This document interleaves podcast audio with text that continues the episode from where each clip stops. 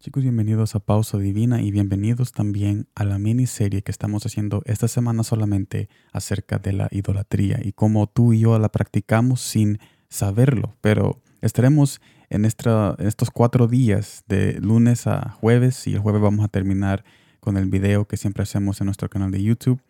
Vamos a hablar de qué es la idolatría y cómo evitar eso y cómo nos está afectando en nuestra vida cotidiana. Así que gracias por estar en esta miniserie y estaremos, como siempre, esto es para conocer a Jesús siempre de una manera íntima y sencilla. O sea, todo lo que hacemos aquí, sea una miniserie o solamente un mensaje, todo es para conocer a Jesús de una manera que Él quiere que lo conozcamos, que Él ha escogido cómo conocerlo. O sea, Él nos ha dado un solo camino para conocerlo y es sencilla y íntima porque Él no quiere que nosotros nos privemos de algo que Él quiere darnos. O sea, Él no es un Dios tan complejo que no vamos a entender su mensaje de salvación, porque Él se acerca a nosotros de una manera para que seamos salvos. Y estaremos conociéndolo, como acabo de decir, en este día y comenzando esta miniserie de idolatría, parte 1.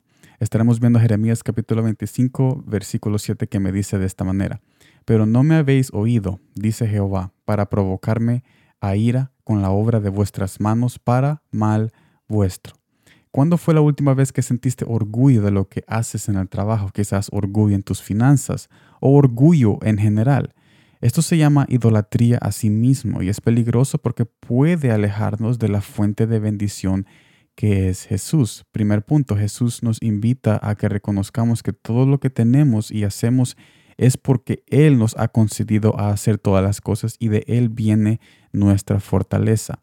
No lo dice Él de manera egoísta, más bien Él quiere nuestra atención y adoración únicamente a Él porque Él quiere seguir bendiciéndonos. Es como tener un padre rico y cuando nos da dinero de inmediato irnos y nunca volverlo a ver.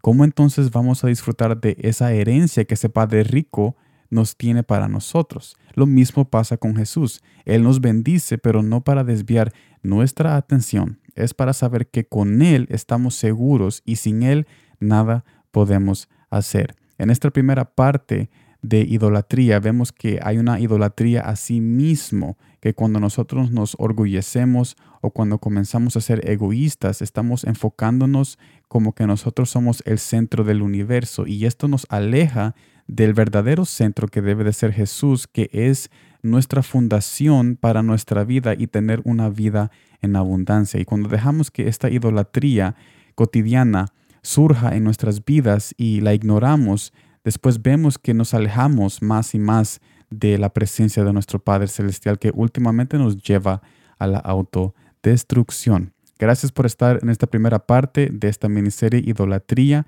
Ahora estuvimos viendo en la primera parte Idolatría a sí mismo. Yo te invito a que me acompañes mañana para la parte 2, donde estaremos hablando de la idolatría a las bendiciones. Gracias por estar aquí y como siempre, gracias por el tiempo.